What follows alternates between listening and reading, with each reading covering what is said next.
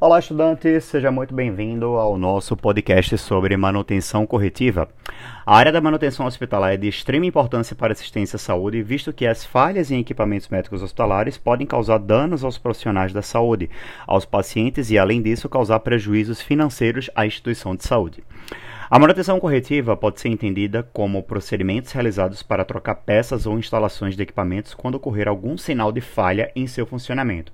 O gerenciamento dos equipamentos hospitalares deve ser uma das preocupações constantes de um bom engenheiro clínico, pois sua ação favorece a uma boa gestão do ciclo de vida dos equipamentos a partir de sua entrada na instituição hospitalar até o seu descarte. A manutenção corretiva faz com que aquele equipamento antes inutilizado retorne à sua funcionalidade. Desta forma, os engenheiros clínicos têm a responsabilidade de realizar uma análise profunda dos equipamentos com a finalidade de elaborar diagnósticos, planos de ação e monitoramento de falhas, tendo como objetivo uma redução direta dos custos de, da instituição de saúde. Com a manutenção corretiva, há um retorno mais rápido do equipamento ao seu setor e em ótimas condições de funcionamento. Vale salientar que os engenheiros clínicos eles se envolvem também, principalmente, na manutenção dos equipamentos que são considerados de alta complexidade, como a tomografia, ressonância, equipamentos cirúrgicos e de UTI hemodinâmica. No que concerne aos recursos humanos, é importante que a equipe técnica interaja de forma cordial e eficiente com o corpo clínico e que a equipe de apoio uh, do administrativo também se envolva no trabalho de manutenção, visto que esse serviço não está apenas ligado ao serviço de manutenção, mas também ao auxílio da aquisição de novos equipamentos e acompanhamento e realização de testes dos novos equipamentos.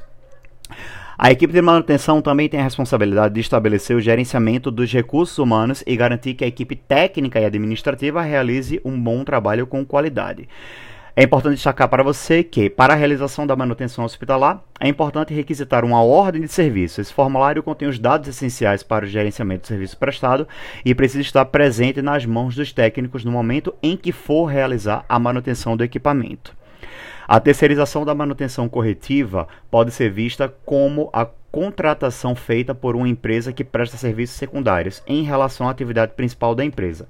Isso pode trazer vantagens e desvantagens. Esse tipo de serviço gera muitas dúvidas aos gestores das instituições de saúde quanto aos seus benefícios e desvantagens. Por isso tem que ser analisado meticulosamente até que ponto é válido você terceirizar um serviço de manutenção pela ótica do custo, assim como pela ótica também da prestação do serviço direto para o paciente. São o, os dois critérios mais utilizados para se an analisar terceirização de manutenção hospitalar.